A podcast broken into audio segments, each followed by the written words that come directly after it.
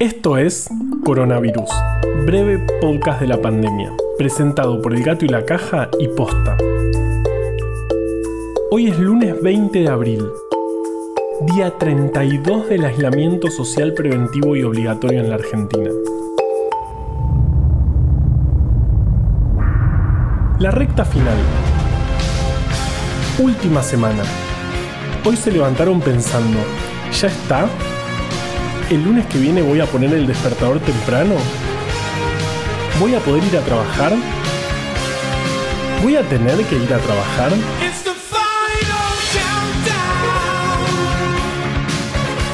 Y la verdad, todavía no lo sabemos.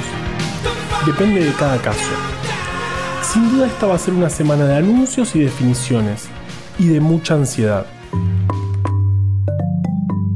Lo cierto es que se está organizando la nueva fase del aislamiento en la cual se van a ir reiniciando algunas actividades de manera organizada. Los números que te contamos todos los días muestran que venimos bien. La cantidad de testeos es acorde con lo que sugiere la OMS, tenemos pocos casos si comparamos con países que empezaron como nosotros, el sistema de salud no está colapsado y el número de muertos por millón de habitantes es bajo. En esta nueva fase va a ser fundamental que tengamos cuidado para seguir así. Así que hoy más que nunca, paciencia. Sea lo que sea, vamos a estar por lo menos hasta el viernes acompañándote con este podcast. Que no sé si es mucho consuelo, pero algo es algo. Por lo pronto, los números al día de ayer dicen que tenemos 2.941 casos confirmados, de los cuales 737 se recuperaron y 126 están en terapia intensiva, un número que se mantiene estable. El 18,3% del total de casos son de transmisión comunitaria y Formosa y Catamarca siguen sin casos. En total se hicieron 34.568 testeos en Argentina, lo que da un índice de positividad del 10,04%. 136 personas fallecieron. Eso da un índice de letalidad del 4.5%. Otro indicador importante es el número de muertos por millón de habitantes. En Argentina, el número es 3 casos cada millón de habitantes. España, uno de los países que más complicado está, tiene 409. Y Estados Unidos, el país con más casos del mundo, tiene 125. Pero basta de hablar de números. Llegó el momento de hablar de sexo.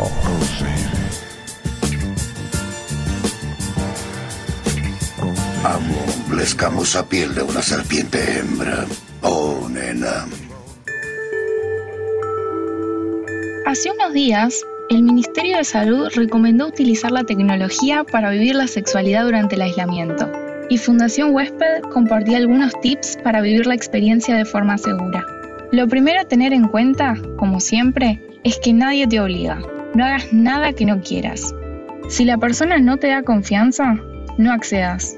Así como nadie te obliga a hacerlo, respeta a la otra persona. No mandes una foto o un video que ese alguien no te pidió. Lamentablemente algunas personas rompen la privacidad y reenvían el contenido. Para evitar que te reconozcan si pasa, evita mostrar la cara o zonas del cuerpo con marcas o tatuajes por los que se te puede identificar. Si vas a filmarte, que sea sin sonido, para que no se reconozca tu voz. Usa fondos neutros para que nadie pueda identificar el lugar en el que estás. Y por último, recordá, lo más importante es el consentimiento. No reenvíes el contenido. Si recibís fotos o videos de otra persona y no te dio su consentimiento para difundirlas, no lo hagas. Si alguien te amenaza con distribuir tus fotos, videos o cualquier otra información confidencial, podés hacer la denuncia en todo el país llamando al 134 o al 011 50 71 00 40 o en la fiscalía más cercana a tu domicilio. Si querés saber más, Seguí por Twitter, Facebook e Instagram a Fundación Huésped.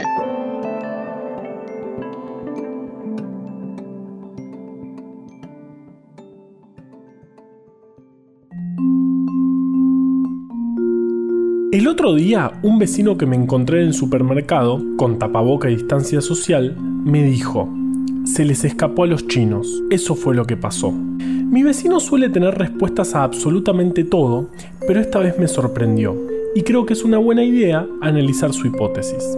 Primero que nada, preguntémonos, ¿Puede un virus escaparse de un laboratorio? ¿Conocemos alguna historia en la que un virus escapó de un laboratorio?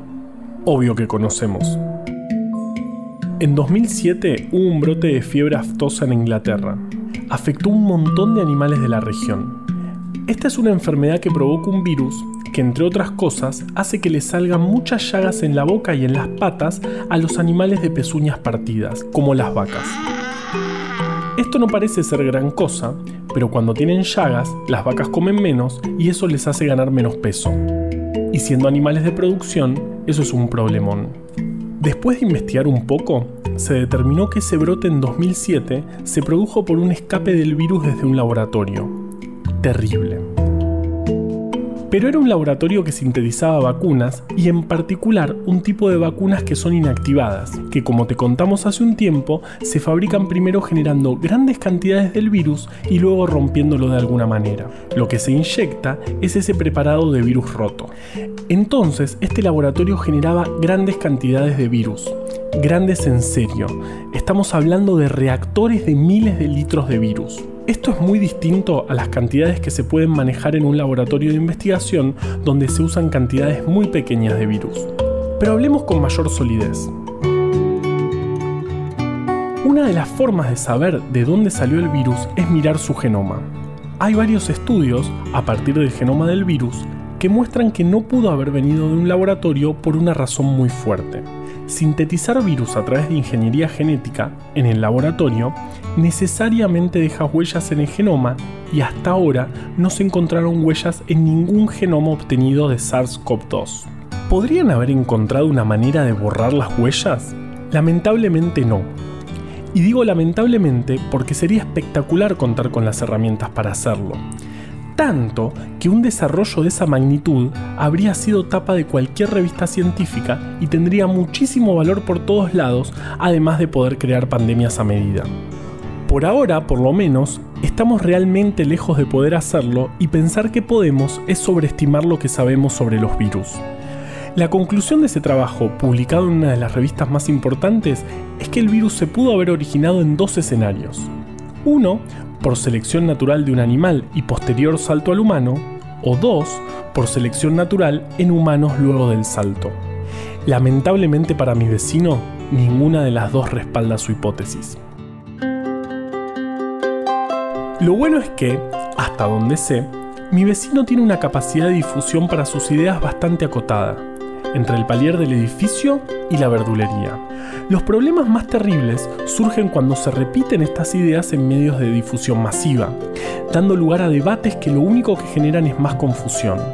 Pero esto no quiere decir que tenemos que subestimar la capacidad de nadie cuando hablamos de compartir información floja de papeles. Así como todos podemos hacer nuestra parte para ayudar, también podemos ser parte de lo contrario sin quererlo. Y muchas veces sin darnos cuenta. Coronavirus, breve podcast de la pandemia, es una producción original del Gato y la Caja junto a Posta. Si vas a compartir un audio, que sea este. A la desinformación le tenemos que ganar en su cancha. Ayúdanos a que breve podcast llegue a todos lados. En tiempos de pandemias de información y desinformación, sigamos compartiendo datos confiables. Sumate a bancar estas iniciativas en elgatoylacaja.com barra bancar. Junto al gato y la caja hicimos breve atlas anecdótico de la ciencia. Puedes conseguir este y otro montón de libros hermosos más en formato físico o en forma de ebooks en abrecultura.com. Escucha todos los podcasts de Posta en posta.fm. También puedes encontrarlos en Spotify, Apple Podcast y tu app de podcast favorita.